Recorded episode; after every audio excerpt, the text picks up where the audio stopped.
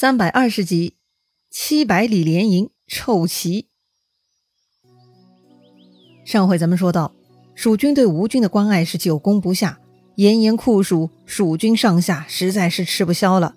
于是呢，刘备决定转移军营到山林树荫下可以避暑之地，熬过夏天，到秋天再回平原对战东吴。这种策略嘛，跟当年官渡之战有点像哈。第一次曹操袁绍对战。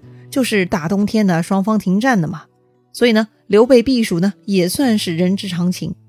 只不过大军在外如此消耗，实在这也是不明智的呀。东吴那边呢，听说蜀军移营，大伙儿都觉得这是个趁虚进攻的好机会，所有的将领呢都摩拳擦掌，想要把握机会海扁蜀军一顿。但陆逊却出奇的冷静，他看穿了刘备的计谋，猜到前方山谷中一定会有伏兵。他阻止了东吴将领们的贸然出击，东吴众将领都非常不服。不过呢，他们总体来说还是算比较守规矩的。虽然他们不相信陆逊，但也没有人敢违抗将令。大家呢憋在营中，眼睁睁地看着蜀军移营完毕，然后啊，吴班也带着老弱残兵退走了。大伙儿呢都私下咒骂陆逊没用哈。陆逊呢非常沉得住气，一点都没表示哈。直到第三天。他召集众将来到关上观望，原本眼前的吴班军队嘛已经不在了。陆逊啊一指远方，他说：“杀气上来了，刘备必定会从山谷中出来的。”哎，这陆逊话音未落，神奇的场面就出现了。果然，前方山谷中突然就出现一伙装备整齐的蜀军，他们簇拥着刘备的御驾就往远处离开了。哎呦，我的天哪！果然被陆逊给说中了呀！东吴众将都头皮发麻，心惊胆裂呀！哎，就好像有人提醒你别出门，外面有大老虎。你本来不相信哈，但此刻真的看到大老虎出来走动了，没出门的你自然是一阵后怕嘛。陆逊啊，他看到众将领们惊愕的表情，内心是很满意的。陆逊说呀：“我之所以没有听大家的去攻击吴班。”就因为这个伏兵，如今刘备伏兵已经出来了。陆逊认为啊，不出十日，那就能破蜀了。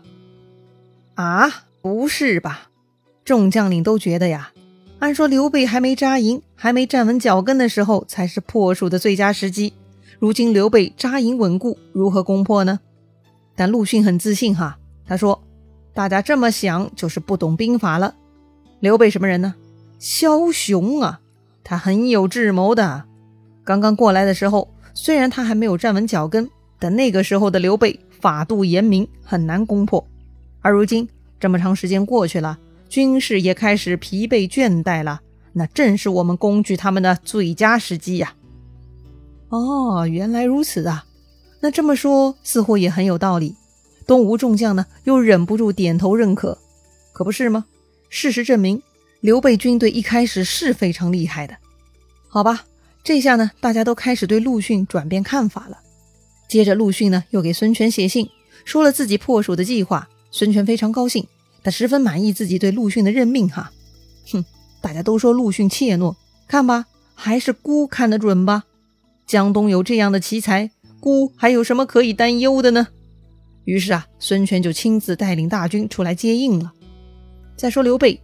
顺利安排的移营相关事务，刘备是非常得意。看吧，东吴明知咱们转移，都不敢趁虚来攻，可见陆逊是多么的没用。刘备呢，安排蜀兵的水军顺流而下，沿江屯扎水寨，深入东吴地界。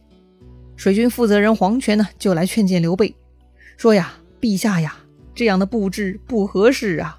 水军沿江而下，前进容易，后退就难了。”确实哈，前进是顺流，后退是逆流。显然这样的安排撤退就困难了，特别是挤在中间的那些人哈。所以呢，黄权劝刘备待在最后，那儿相对灵活些。黄权呢，愿意自己当先驱，如果有啥情况，刘备在最后嘛，容易保住安全。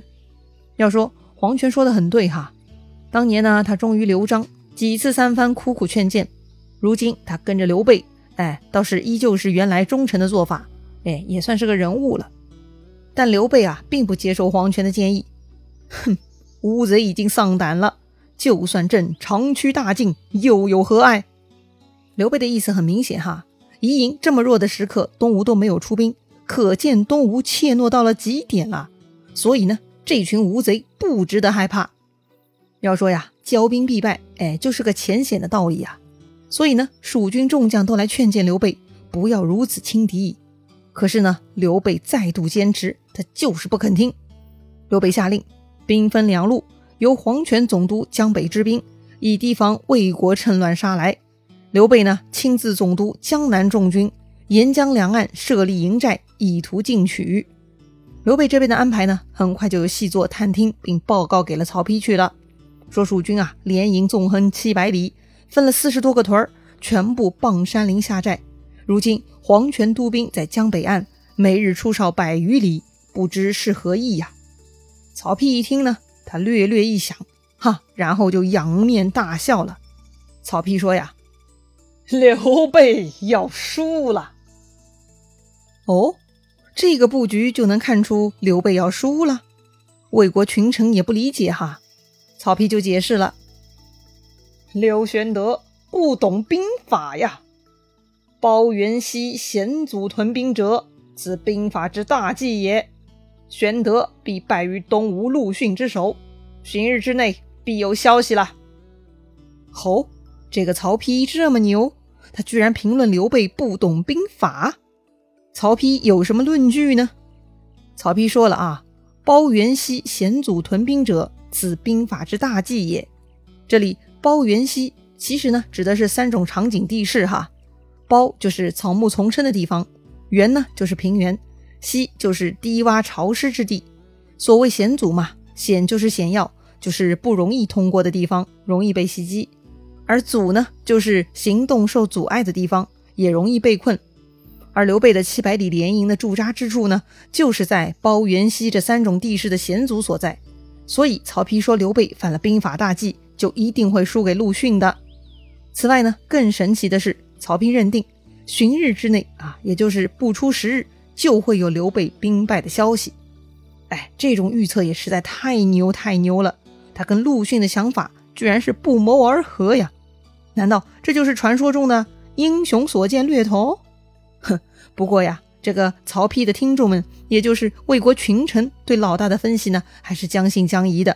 还有人提出哈，得派兵去南方提防黄权才好。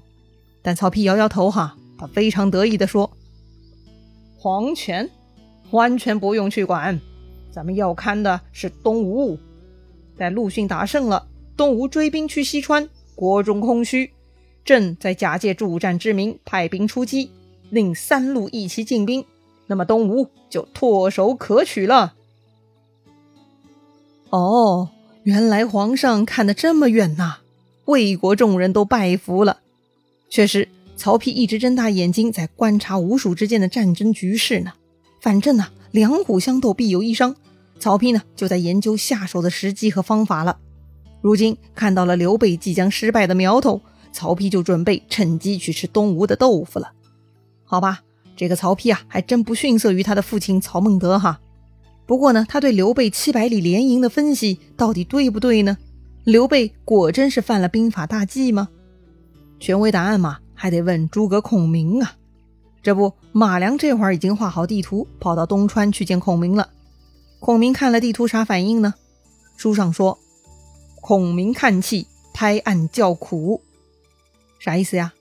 意思就说呀，孔明看完了，拍着桌子大喊：“不好啊！”孔明对马良说：“到底是谁出主意让主上如此下寨的？要斩了此人！”啊，这么严重啊？马良立刻回答说：“这是主上的决定，不是别人出的主意呀。”一听是刘备自己的决定，孔明也歇菜了，大叹一口气呀：“汉朝气数休矣。”显然，孔明也认为这是灭顶之灾了。马良不理解，问孔明到底哪里有问题呀？孔明就说了：“包元熙险阻而结营，此兵家之大忌。如果敌人用火攻，何以解救？而且哪有连营七百里就能拒敌的道理嘛？大祸不远啦！”孔明已经看出来了啊，这陆逊拒守不出，就是把刘备推上这条路呢。孔明让马良立刻启程去见刘备，要重新调整营寨，万万不能这样啊！马良也慌了哈，赶紧就准备动身回去。不过呢，临走前，马良问孔明：“如果此刻东吴已经获胜了，咱们该咋办？”哎呀，这个问题问得好啊，确实很关键。孔明说了：“如果主上战败，就让他去白帝城避难，陆逊是不敢追来的。”哎，为啥陆逊不敢追呢？马良很疑惑。孔明就说了：“第一，陆逊必然担心魏军袭击东吴后方；第二，我已在于富浦埋下十万兵了。于富浦是个地名哈，在白帝城的西边。也就说呀，如果刘备战败，躲入白帝城，必然可以保住一时平安。陆逊如果向西进攻，那于富浦有诸葛亮的伏兵，陆逊也过不去。再说，陆逊后方空虚，也有顾虑，必然不敢远追的。说到这儿呢。”马良又呆了，啥？我都已经往返于富浦好几次了，从来都没见到一兵一卒啊！不过呢，此刻十万火急哈，孔明也来不及跟马良解释了，让他赶紧带上自己给刘备的表彰，火速赶回萧亭大寨去见刘备。马良一走呢，孔明也立刻回成都调拨军马，准备带出来救应。哎呀，真是不妙啊！连神机妙算的诸葛孔明都认为刘备七百里连营是臭棋一招。看样子刘备是真的凶多吉少了，到底刘备会输的有多惨呢？哎，详细故事呀，下一回咱们接着聊。